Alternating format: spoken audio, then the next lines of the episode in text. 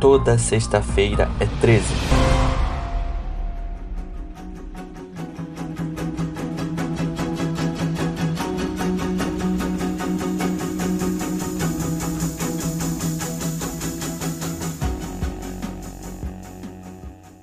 Se você ler a bio do Sexta 13 aí no seu agregador de podcasts ou lá no Instagram, vai ver que aqui é o lugar onde ficção e realidade se misturam.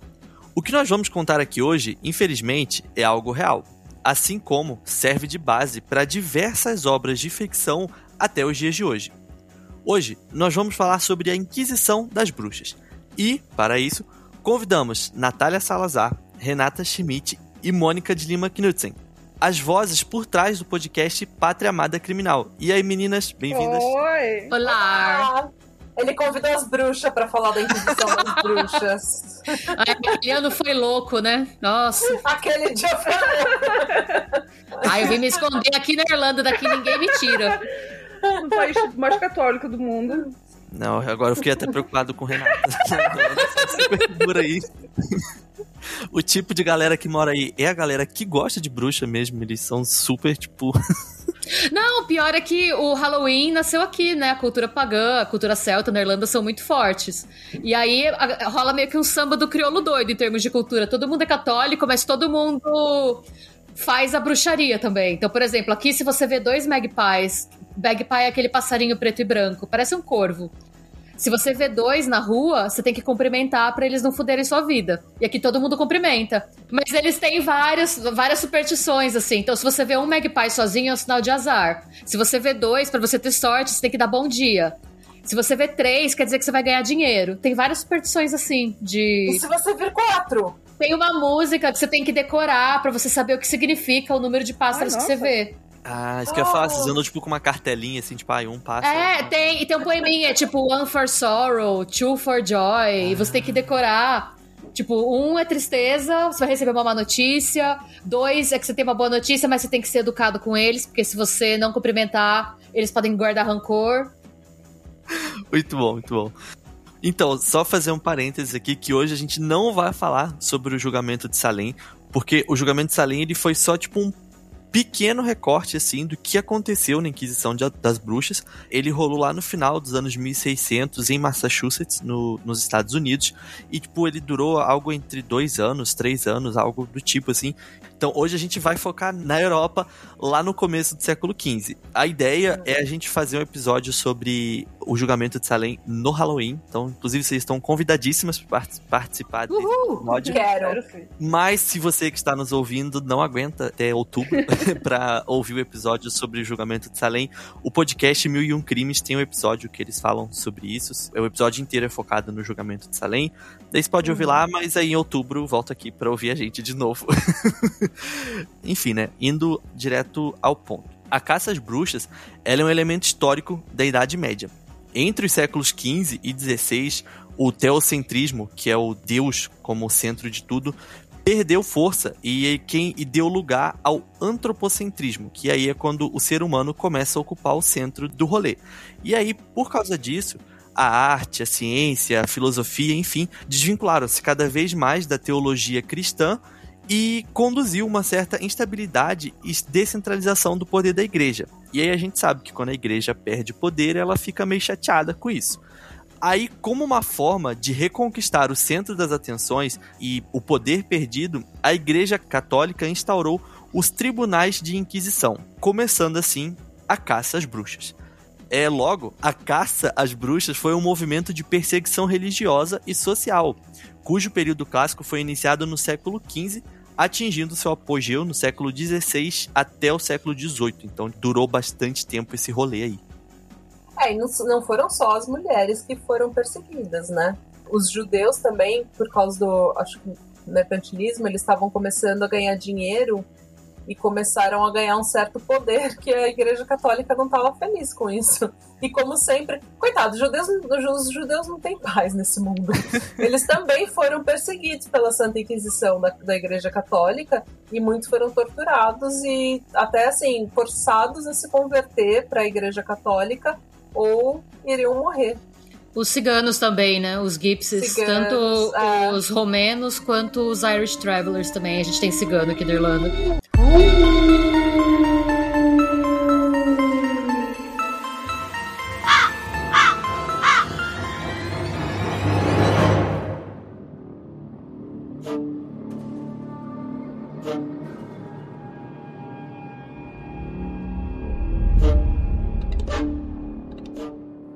Mas então, o que foi a Inquisição, né? A Inquisição, ou Santa Inquisição, foi um grupo de instituições dentro do sistema jurídico da Igreja Católica Romana, cujo objetivo era combater a heresia, blasfêmia, bruxaria e costume considerados desviantes.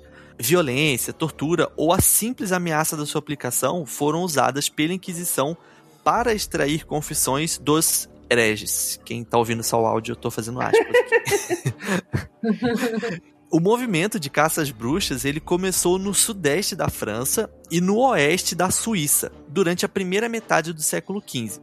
Ali, no Concílio de Basileia, estabelecido na cidade suíça de mesmo nome, né, Basileia, entre os anos de 1431 e 1437, foi padronizado qual seria o estereótipo da bruxa, da bruxa satânica, o que foi propagado nos futuros julgamentos.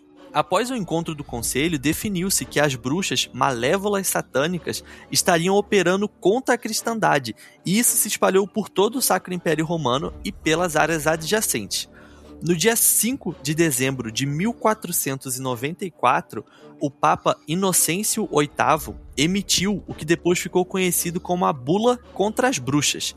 Ele emitiu naquela data a Samis, eu acho que é assim que se fala, Samis Desiderantes Affectibus, é o meu latim é péssimo, que nada mais era do que um documento que reconhecia a existência de bruxas e que apoiava que ocorresse a inquisição das que fossem consideradas feiticeiras. Dessa forma, é, ali foi dada pelo Papa a permissão para que a caça às bruxas pudesse ser feita e se livrassem dessas bruxas. A caça às bruxas admitiu diferentes formas, dependendo das regiões em que ocorreu, porém não perdeu sua característica principal, uma massiva campanha judicial realizada pela igreja e pela classe dominante contra as mulheres da população rural.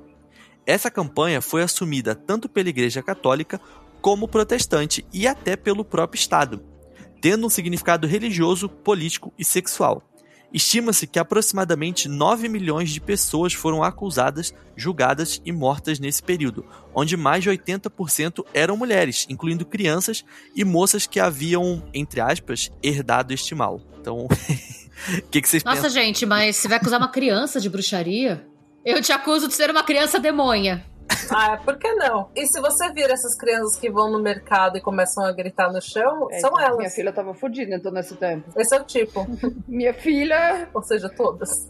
Todas. Todas as crianças. Sabe que eu, eu não lembro onde que eu vi, onde que eu ouvi isso. Foi um podcast. Eu acho que foi no Last Podcast, que é o que eu mais ouço. Mas muita depois que teve a a peste negra, as famílias começaram a meio que a ficar mais assim nuclear, pai, mãe e filhos, e ficarem menos pessoas dentro de casa. E daí as avós, os avós, eles eram mandados para uma zona mais rural, para casa assim, para uma casinha mais longe da família, uma casa separada da família. E daí essas pessoas às vezes ficavam dementes, ficavam tinham Alzheimer ou algum tipo de doença que elas perdiam a cabeça. E daí elas eram acusadas de bruxaria, mas na verdade elas só estavam tipo senil, assim, elas só estavam perdendo. Mas como elas eram assim membros da sociedade por tanto tempo e membros respeitados da comunidade e daí elas vão pro tipo para um casebrezinho assim para se aposentar entre aspas e começam a ficar doentes lá elas eram acusadas principalmente as mulheres eram acusadas de bruxaria.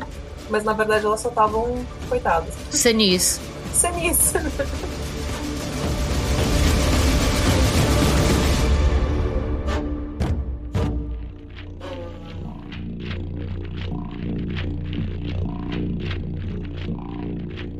aproveitando e falando quem eram as bruxas, né?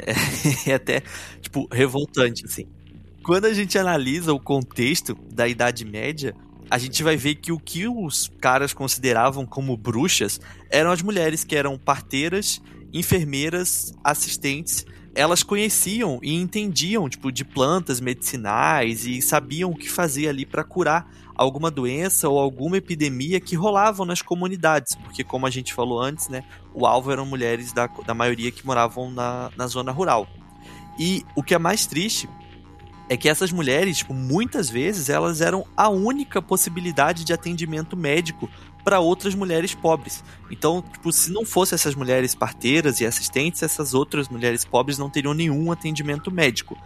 É, elas, tipo, eram meio que umas médicas sem títulos de médicas, né?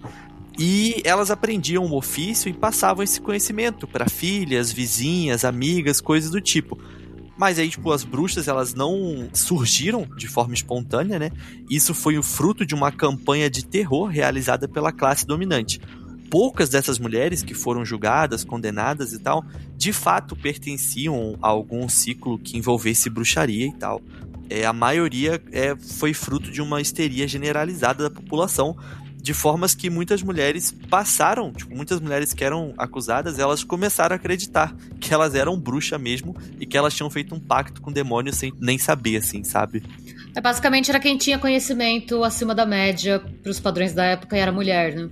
Isso me faz pensar que aqui na Noruega, antigamente, antes de, antes de ter parto em hospital, essas coisas, era assim: todas as meninas, desde que elas começavam a menstruar, elas participavam de parto para aprender, para ajudar, para ter esse conhecimento, para poder ajudar um ao outro, para não ser dependente de uma pessoa só que mora Sabe? Também todo mundo mora longe pra caralho longe. aqui, né? É, quer dizer que Sim. você começa um parto no meio da noite, é difícil. A parteira mora lá do outro lado, no meio do inverno. Você não é da tempo, né? Então ah. eles eram muito dependentes que essa, essa, esse conhecimento, essa educação era que todo mundo, to, todas as mulheres participassem de, de parto para ter conhecimento de como ajudar umas outras. E eu acho que não teve muito assim esse negócio de bruxa, essas coisas, não teve aqui muito na Noruega, não, né? Mas a gente, aqui na Noruega, o que aconteceu foi que quando. Porque a gente era pagão. E daí as mulheres, elas, os homens iam para navegar, né, estuprar e matar e roubar o resto do mundo. E a gente. É verdade, os vikings estavam fazendo isso. Sim. Entendeu? E as mulheres, elas eram as chefes da família, porque elas que ficavam em casa e os homens morriam afogados, ou sei lá, estuprava 300 pessoas e morriam na guerra. Olha, a qualidade de sexo naquele tempo era muito, sabe? Eles podiam se divorciar, não tinha nenhum problema. Casamento do mesmo sexo também não tinha nenhum problema. Mulheres eram muitas vezes quem eram os líderes de, da, da, na comunidade. É, as mulheres eram as hum. Da, da fazenda, elas que decidiam o que, que ia acontecer, porque os homens estavam é, navegando, né? explorando. Mas na Suécia tem relatos de, de caça às bruxas na Suécia, inclusive crianças que foram assassinadas na Suécia por causa de caça às bruxas. Ah, mas a Suécia é muito filho da puta. Você vê o que, como é que eles fizeram na guerra. A gente tem uma rança com a Suécia porque eles foram muito filho da puta na Segunda Guerra Mundial. A Suécia é a nossa é. Argentina. É isso que eu ia falar. A Suécia é a Argentina da Escandinávia. É, a Suécia é a Argentina. Ninguém. Ótimo, ótimo jeito de é. definir a Suécia. e aí, agora entra esse negócio que a Nath falou, né? Que os estereótipos das bruxas era caracterizado principalmente por mulheres de, de aparência desagradável, ou com alguma deficiência física, mulheres idosas, é, mentalmente perturbadas e tal, mas também por mulheres bonitas que haviam ferido o ego de algum poderoso ou que despertavam algum desejo em algum padre celibatário ou homem casado. Aliás, um fun fact. Aqui, uma das superstições que tem é que mulheres ruivas não têm alma. Era antigo, falava que a mulher ruiva não tinha ah, alma. Foi aí que nasceu. É. Porque eu sou o meu ex-namorado, eu falo que ele não tem é. alma também. Ah. Eles falam que as mulheres ruivas não tinham alma e que se você quisesse ter sucesso na pescaria ou na caça, você não podia ser amigo de uma ruiva, porque ela trazia azar. Aqui tá, ainda hoje a gente fala disso que ruiva é filho do diabo que não tem alma. É, eles falam que elas são mais do reino das fadas do que do reino dos homens. Tem toda essa. Qual é a cor do seu cabelo, Renata? Desalmada. Eu tenho sentimentos, tá? Não tenho alma, mas tenho sentimentos. Além de despertar o desejo de padres celibatários ou homens casados, né? Quais eram os outros crimes dessas bruxas? No contexto da, da caça às bruxas, havia várias acusações contra mulheres. E elas eram acusadas de praticar crimes sexuais contra os homens Eita. e te- porque elas tinham firmado um pacto com o demônio.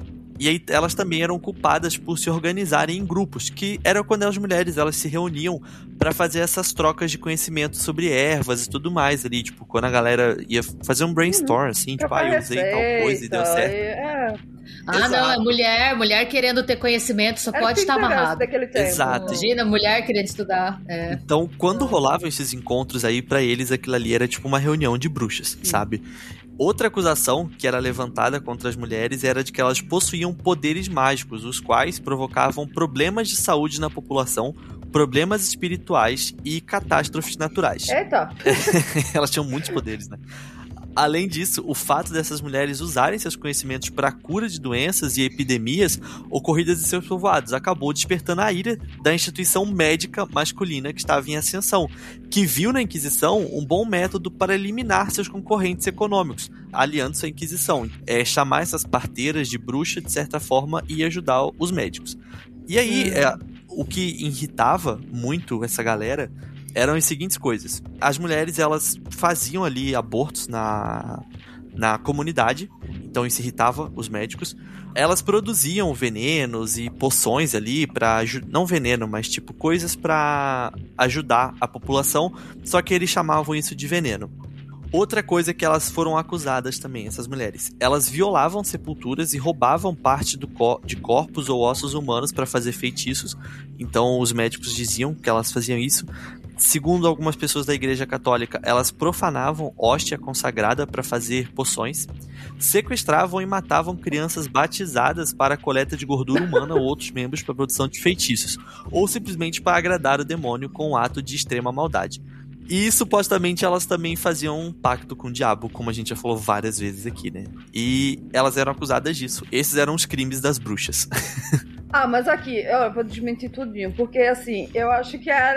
Tipo, é- Eu, isso, eu tava lá. né? é, é, não, isso aí é. Eu vou desmentir, não, eu tava lá e não foi ego bem de assim. homem ferido, porque naquele tempo os, os, os- os médicos, esses médicos homens, eles não sabiam porra nenhuma, eles estavam estavam tentando adivinhar, estavam jogando, sabe, jogando coisas na parede e ver se Eles cola. davam cocaína pra todo mundo nessa época. E também muitos homens tinham tinham amantes ou, sei lá, tinham deixavam uma menina de 17 anos pra, é, grávida fora do casamento, uma coisa assim, e daí eles acusavam ela de bruxaria.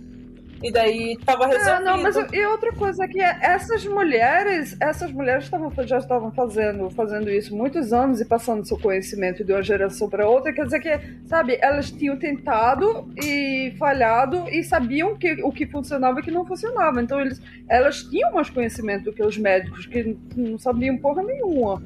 Provavelmente, é. Além da, e assim, elas faziam aborto, eu sei, ah, anos atrás eu eu achei isso muito fascinante. Tinha uma erva que ficou extinta, porque essa erva você podia fazer o chá e a pessoa abortava. Quer dizer, no- nos Middle Ages, nos anos eh, medievais. Hum. É, e é assim, tipo, essas mulheres parteiras que sabiam disso. E era tão popular, sabe, como prevenção, como, como remédio de aborto, que, como, como eu disse, o, essa planta ficou extinta. Não existe mais hoje. E, mas só que assim, eram as mulheres que tinham esse conhecimento, não os homens. Aí os homens Hum. ficavam com o ego ferido e foram, foram chamados de bruxa. Embustes. E pronto, acabou sua concorrência. Aí começou todo mundo morrendo de novo. Quando, quando ia dar parto, foi com esses médicos que não sabiam porra nenhuma. Que não, que não lavavam nem a mão. Foi assim que nasceram os Abdelamaci. Abdelamaci, Abdelamaci, algo do tipo. Before it was cool. Mas então, agora fica aí um aviso também pra quem tá nos ouvindo que a gente vai entrar num assunto um pouco delicado, que era como funcionava o Tribunal da Inquisição e como que essas bruxas, entre aspas, é, eram torturadas. Pra começar, que qualquer pessoa podia ser denunciada ao Tribunal da Inquisição. Então era tipo você só podia chegar lá e falar, ah, fulano é bruxa, e isso já bastava. Os suspeitos, que em sua maioria eram mulheres, eram presas e consideradas culpadas até que elas provassem sua inocência. Então é meio que ao contrário do que a gente tem hoje, né? Que a pessoa é inocente até que se prove ao contrário. Lá elas eram culpadas até que se prove o contrário. E elas não podiam ser soltas antes de confessarem sua ligação com o demônio. Na busca de prova de culpabilidade ou a confissão do crime, eram utilizados procedimentos de tortura como raspar os pelos de todo o corpo em busca de marcas do diabo. E essas marcas poderiam ser tipo verrugas ou sardas. Então, algum sinal de E nascença isso era considerado marcas do diabo. Pois é, então. Outro método que eles usavam era perfuração da língua da mulher, imersão em água quente, tortura em rodas. E eu, eu não entendi direito essa parte da tortura em rodas, mas tipo, Ai, eu sei, Ah, aquela roda sim. que ela fica. Você fica girando e daí embaixo ou tem lâmina ou tem brasa. E daí você vai se queimando, daí vai a roda, daí você vai pra cima de novo. É tipo um Ah. corpo no rolete, mas era com gente. Mas era com Viva. gente. ah, tá, tá. E nisso ficava o Silvio Santos lá rodando. Lá, lá, lá. Nossa. Uma outra que é bem tensa, que era a perfuração do corpo do acusado, da acusada, com agulhas. E eles faziam essas perfurações no corpo porque eles estavam buscando alguma parte indolor do corpo da pessoa. E segundo eles, essa parte era a parte do corpo que tinha sido tocada pelo diabo. Então eles iam furando seu corpo e se alguma parte você não sentisse dor, é porque ali o diabo tocou e significa que você é uma bruxa. Outro método eram surras violentas, é, ou então estupros com objetos cortantes. E por último, decapitação dos seios dessas mulheres. E aí, como a intenção era torturar as vítimas até que elas assinassem confissões, que eram preparadas pelos inquisidores nessas confissões, geralmente quem sustentava a inocência acabava sendo queimada viva. Porque meio que depois que você era presa por bruxaria, meio que você não tinha como você sair dali. Ou você, tipo, Hum. era considerada culpada, e aí quando você confessava que você era, era bruxa, depois de toda a tortura você confessava que você era bruxa, eles davam uma pena, uma pena mais branda, digamos assim. Então as mulheres elas eram mortas é, por estrangulamento antes de serem queimadas. Mas se elas não confessassem, se elas tipo negassem, né, elas eram queimadas vivas. É. Em alguns países, como a Alemanha e França, eram usadas madeiras verdes nas, nas fogueiras é, para prorrogar o sofrimento da- dessas mulheres que não, que não confessavam. E na Itália e na. Espanha, as bruxas eram sempre queimadas vivas, independente delas terem confessado ou não. Os cargos, né, de caçadores de bruxas e que era o Vin Diesel naquele filme lá, o caçador de bruxas, e de informantes, que era a galera que, que dava negócio, eles eram financeiramente muito rentáveis e essas pessoas eram pagas pelo tribunal por condenação ocorrida. É, então, tipo assim, toda vez que, um caçador ou um informante denunciava uma bruxa e eles comprovavam que essa pessoa era uma bruxa e essa pessoa era morta, esse informante ele recebia tipo uma comissão. E foi aí que nasceu a Inodê. A primeira pirâmide da história. É. Ou seja, todo mundo era uma bruxa. Se você vai ganhar por bruxa, você Sim. sai falando, todo mundo é bruxa. E não é um absurdo, tipo, a pessoa ter uma pena mais branda se ela fala sou mesmo do que se ela jura inocência até o fim? Pois é. Tipo, não faz sentido. Mas isso não mudou, porque no nosso sistema você ainda pode negociar com a promotoria e receber uma branda mais. Uma branda. Uma pena mais branda. branda. Uma banda mais. Uma branda mais pena. Uma pena mais branda se você confessar. E muita gente não tem dinheiro pra contratar um advogado bom e acaba caindo nessa. Acaba tendo falando, ah, meu, eu vou assinar aqui que pelo menos eu tô. É que aí a gente tá pensando, tipo, de um jeito estruturado do sistema penal legal. Lá você tá pensando assim, em teoria, é uma coisa mística, você é uma bruxa que vendeu sua alma pro capiroto. Mas se você assinar esse papel, tá tudo bem. Tipo, acabou, você não vai mais ameaçar ninguém, então você não vai mais matar ninguém. Mas assim, quando você é chamado de bruxa, o resultado vai ser o mesmo, se você confessar ou não. Você vai acabar morrendo de qualquer forma. Não, às vezes se você confessasse, você só era banido da vila, você tinha outra pena, pelo que ele falou, É. uma pena mais branda. Você tinha pena mais branda. Do que se você não confessa, você é queimado. Ah, Hum. E nem todo mundo que era pego pela Inquisição era assassinado, necessariamente. Por exemplo, teve muito judeu que foi obrigado a se converter. Ah, assim como na Noruega, quando a, a Igreja Católica, eh, quando o cristianismo entrou, eles deram a opção eles não precisavam caçar a gente como bruxas porque eles deram a opção, ó, você vai, você vai se converter ou você vai morrer. E daí todo mundo, entre aspas, se converteu. Fingiu, pelo menos, né? É, todo mundo fingiu. Que maluquice, gente. Essa, é essa é a minha conclusão. É, doideira. Não sei se já viram aquele programa da TV Quase. Não é o Choque de Cultura, é um outro programa que tem na TV Quase e tem um personagem que ele só fala doideira! Esse é o resumo. É uma maluquice. Isso, é uma maluquice sem fim.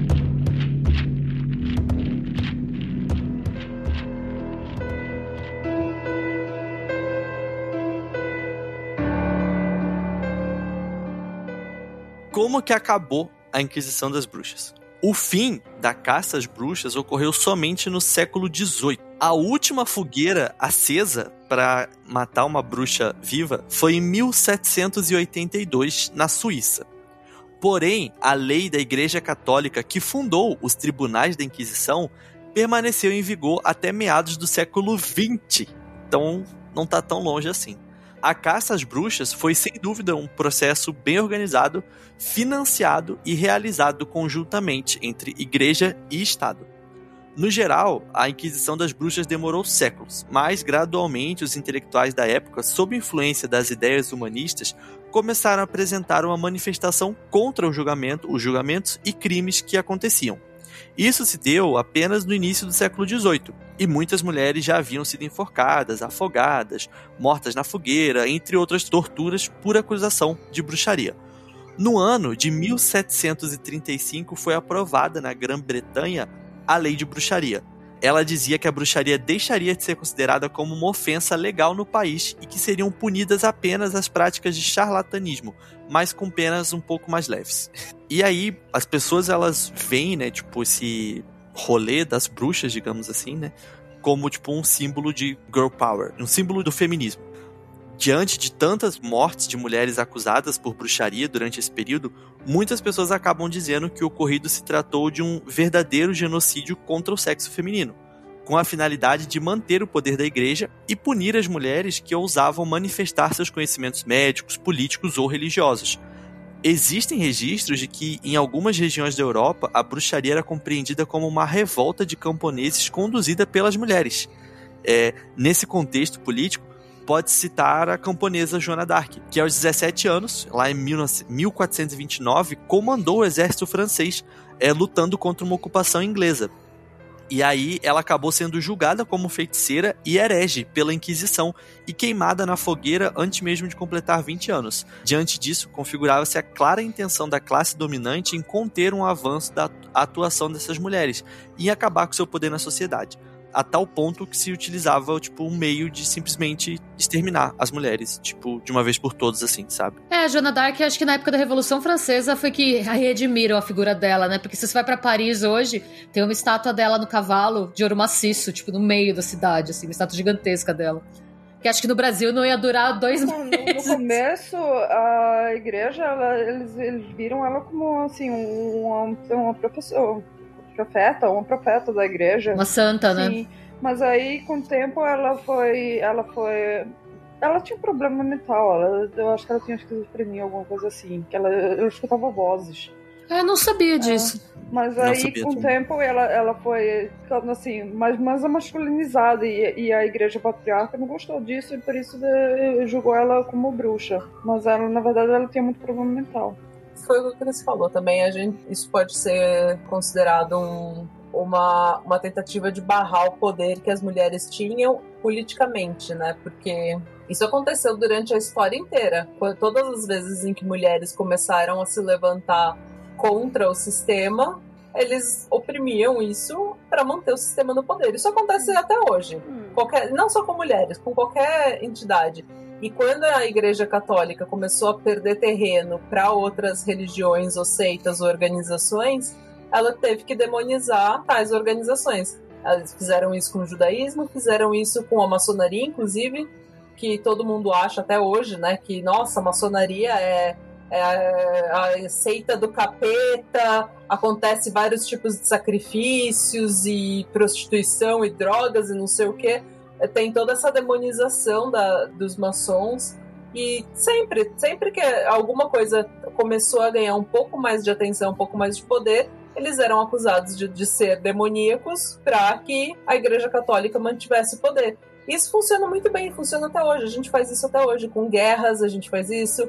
Os Estados Unidos invadiu o Iraque baseado assim, simplesmente pela figura de Saddam Hussein mesmo que lá não tivesse nenhuma arma de destruição em massa, e 15 dos 19 envolvidos no 11 de setembro eram da Arábia Saudita. Então, tinha, o Iraque não tinha nada a ver com, com 11 de setembro. Mas você tinha a figura do Saddam Hussein, que era uma figura muito forte. Então, você demoniza aquela pessoa para tirar ela do poder. Além do que eles queriam o óleo do Iraque também. Então, mas é isso que eu tô falando. Eles precisavam de uma desculpa. Você tem o 11 de setembro, você diz que é, foi o Saddam Hussein, acabou. Tá perfeito. É, você dá uma figura pro, pro inimigo. E isso é muito importante para a religião cristã, porque a religião cristã é extremamente maniqueísta, é bem ou mal. Então, você precisa da a ideia de Deus, a gente tem, né? A ideia de Jesus, da Trindade e tudo mais. Então, você precisa ter na sua cabeça também a ideia do mal, personificação do mal, você precisa ter a imagem do mal. Então, você precisa ter o diabo como uma ameaça muito forte que pode, que pode assim, ter uma influência na sua vida. Não, se, não pode ser simplesmente, ah, depois que você morre, você ele vai te queimar na, na fogueira do, do inferno. Não, não. Tem que ser os minions do diabo, sabe? Os, os discípulos do diabo estão na terra e eles vão destruir a sua colheita eles vão te deixar impotente, eles vão matar crianças. Então, essa personificação do mal é muito necessária para a Igreja Católica se manter no poder. E qualquer igreja, qualquer, qualquer governo, qualquer organização. É assim que o sistema se mantém no poder. Bolsonaro aí, com todo mundo que é comunista, todo mundo que não, que não apoia ele é comunista. E... O comunismo, de uma forma geral, no, na, na época da ditadura, se você tivesse qualquer ligação com qualquer que fosse, foi uma caça às bruxas também. Você, qualquer coisa que. Você tinha um livro do Marx na sua casa que você comprou por uma pesquisa. Hum. Nossa, não, você era comunista, você podia ser torturado, questionado, interrogado interrogado, né? Inclusive, um, uma das coisas que eles fizeram para dar o golpe militar foi mandar o Jango pra China numa viagem diplomática para falar que ele era comunista. Olha lá, ele é. foi pra China, comunista! E é isso. É. É, a caça às bruxas é um negócio que parece que foi em 1400, mas que tá sempre acontecendo. Só muda. Sim. Só muda quem é o capiroto e e quem são, é, as quem são as bruxas. Mas normalmente elas são mulheres, negros, homossexuais, judeus, elas nunca são um homem branco elas nunca são o elas nunca são o status quo elas nunca é o cidadão de bem né? Não é não. nunca é o cidadão de bem que enfim. Mas enfim já até militamos aqui no podcast do Cris. Já, já trouxemos a militância, já falei mais que a boca, igual o homem da cobra.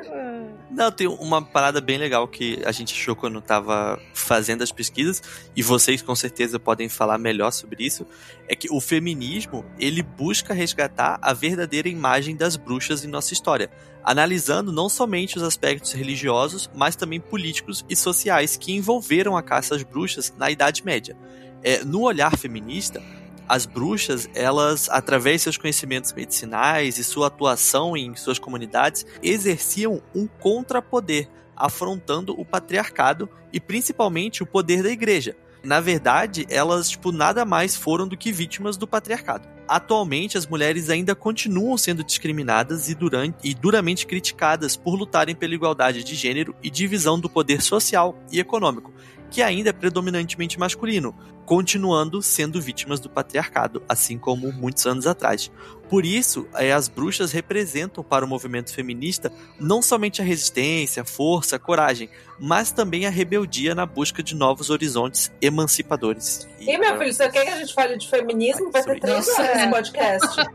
Cris, o que, que você tá fazendo, Cris? O que, que você tá arrumando pra sua cabeça, moço? Coitado do seu editor que vai ter que editar cinco não, horas de podcast. Gente, se vocês me permitem fazer um jabá aqui no, no Toda Sexta-feira é 13, a gente fez um episódio especial sobre feminismo com a Lula Benvenuti. É, para o Dia Boa. Internacional da Mulher, em que a gente aborda Boa. tantos arquétipos da mulher, a mulher mãe, é, a partir do momento que você coloca a carapuça de mãe, muitas vezes a mulher para de ser vista como mulher. A gente fala de algumas questões do feminismo. É um episódio uhum. gigante, inclusive, né? A gente falou umas duas horas, é. Ah, Então, perfeito, porque a galera Vai ouvir e a. e vai ouvir esse episódio. Ai, ótimo. Ah, Eu ótimo. vou deixar ali na descrição. É. Eu tô no, tô no YouTube, aí eu vou ficar na descrição. E a Lola, a Lola Benvenuti, né? A Gabi Benvenuti, ela é uma fofa, ela fala muito bem. Hum. Ela é uma pessoa incrível, então corram lá pra ouvir a gente no palanque. Com convidados. falando Mas de só feminismo.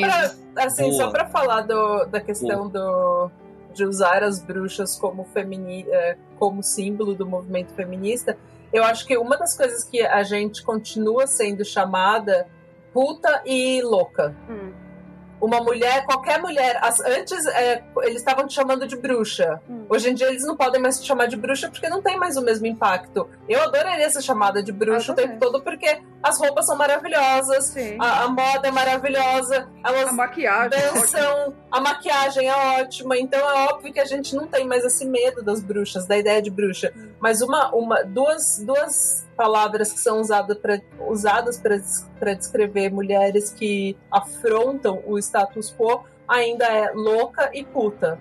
Você tem uma sexualidade um pouco, sabe? Se você tem, se você é uma pessoa um pouco mais sensual, um pouco mais jovem, bonita, gostosa, mais livre, você é puta você é descartada, você não tem, você não é inteligente, você não é culta, você não é legal, você é uma puta, você é uma galinha e você dá pra todo mundo. Hum. E se você começa a militar muito ou brigar ou ninguém te ouve, você começa a levantar sua voz, você é louca e você é histérica. É. Então isso continua acontecendo, a gente só mudou as palavras, porque agora se você, imagina, você ser chamada de puta continua sendo uma assim, uma Enfim.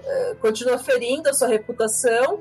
E se você é chamada de louca, você tudo que você fala é descartado, né? Então, É que, na verdade, eu penso que assim, existem hoje, os arquétipos mudaram, né? Hoje existe. Hoje é impossível você ser mulher e acertar. Porque ou você é a gostosa puta, ou você é a mal comida, ou você é a louca, e às vezes você pode ser duas coisas. Você pode ser uma mal comida louca ou uma puta louca. Então, assim, não tem como você acertar. Se você, tipo, tá lá com a, com a roupa, tipo. Você tá com decote, você é a puta. Se você é a mulher que tá, tipo, usando um terninho no governo, você é a mal comida, você deve ser frígida, Uhum. você é isso, você é aquilo. ah, E qualquer coisa que você fale, você subiu a voz, você é louca.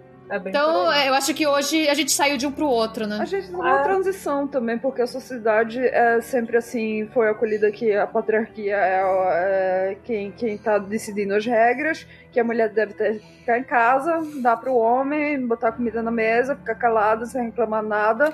Mas só que a sociedade tá mudando hoje. Toda, a gente não tem. A economia não, não deixa a mulher ficar em casa mais. A mulher também vai ter que trabalhar e ganhar. Mas então, dinheiro. hoje, se você fica em casa, você é uma vagal que tá sugando seu marido. Sim, hoje você nem pode mais ser uma, uma bela recatada do lar. Se você fica em casa, você também tá errada.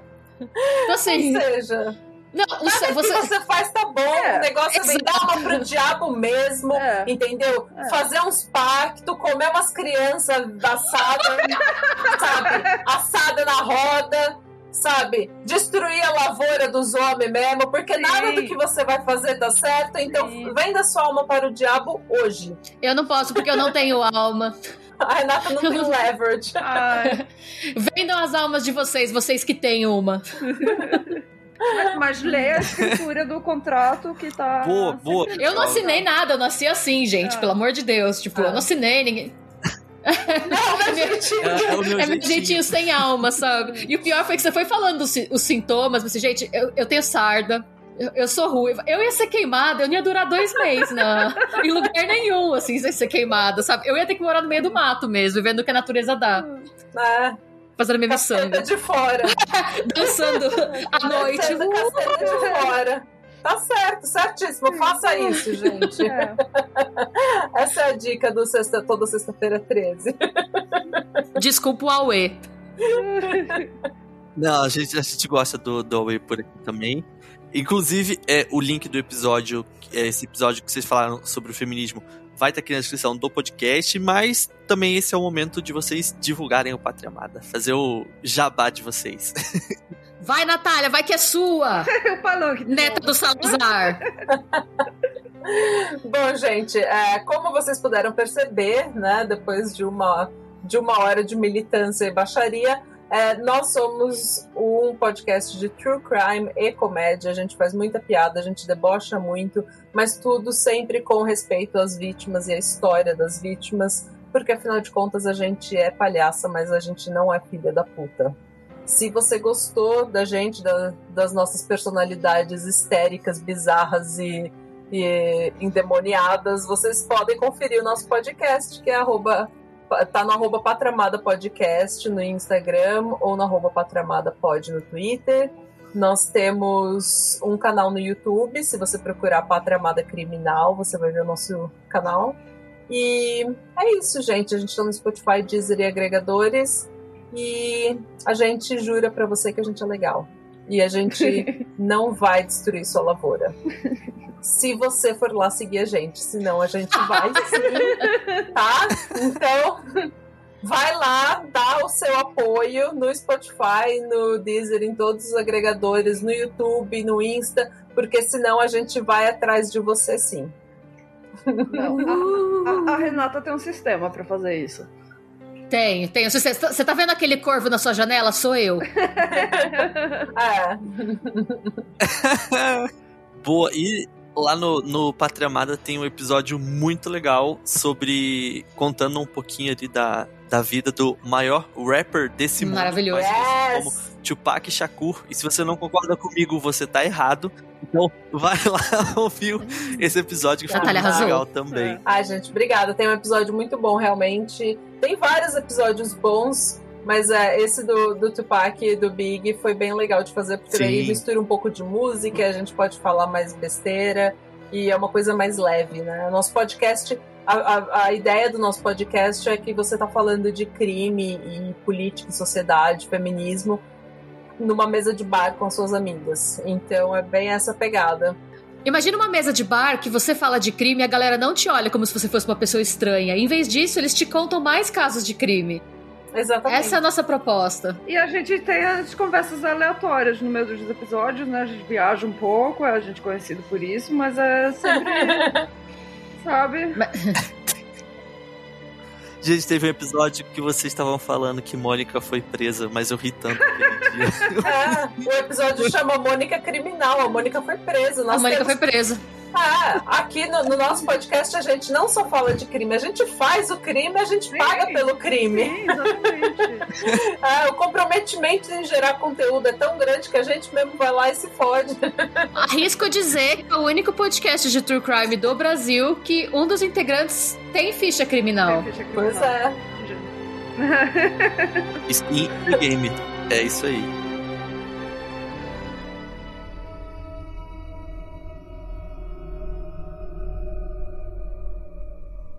Boa, todos os links do Pátria Amada vão estar na descrição do podcast. Em vez de quando eu publicar lá no Instagram, é, vou marcar o Instagram, então sigam ela, mandem um alô, falem que vocês chegaram lá pelo Sexta Uhum. 13, que daí vocês dão moral pra mim também. E fica bom pra todo mundo.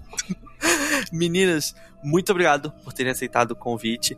É, a gente tá gravando aqui fingindo, né, que é a primeira vez que a gente grava, mas deve ser a 18 mas agora deu certo. Agora deu certo, agora, Agora foi. deu certo. Agora foi, eu tô até com o celular aqui, ó, pra quem Eu tá vendo no YouTube. Eu tô com o celular pra, de backup. Nós. É, todo mundo aqui com backup. E uma Isso. semana depois que esse episódio sair no Pod do Cris, no toda sexta-feira 13, ele vai ao ar no nosso canal do YouTube, no Patramada Criminal. E se é aqui no YouTube que você tá vendo, todos os links do, do podcast do Cris, do Insta do Cris, tá tudo aqui na descrição desse episódio. Muito obrigado, meninas. Muito obrigado a quem nos ouviu até aqui e até sexta-feira que vem. Ou algum outro dia, se esse episódio não saiu na sexta. É isso aí, gente. Tchau, Obrigada, jovens. viu? Obrigada por ter a gente, Cris. Obrigada Muito por obrigada. Obrigada.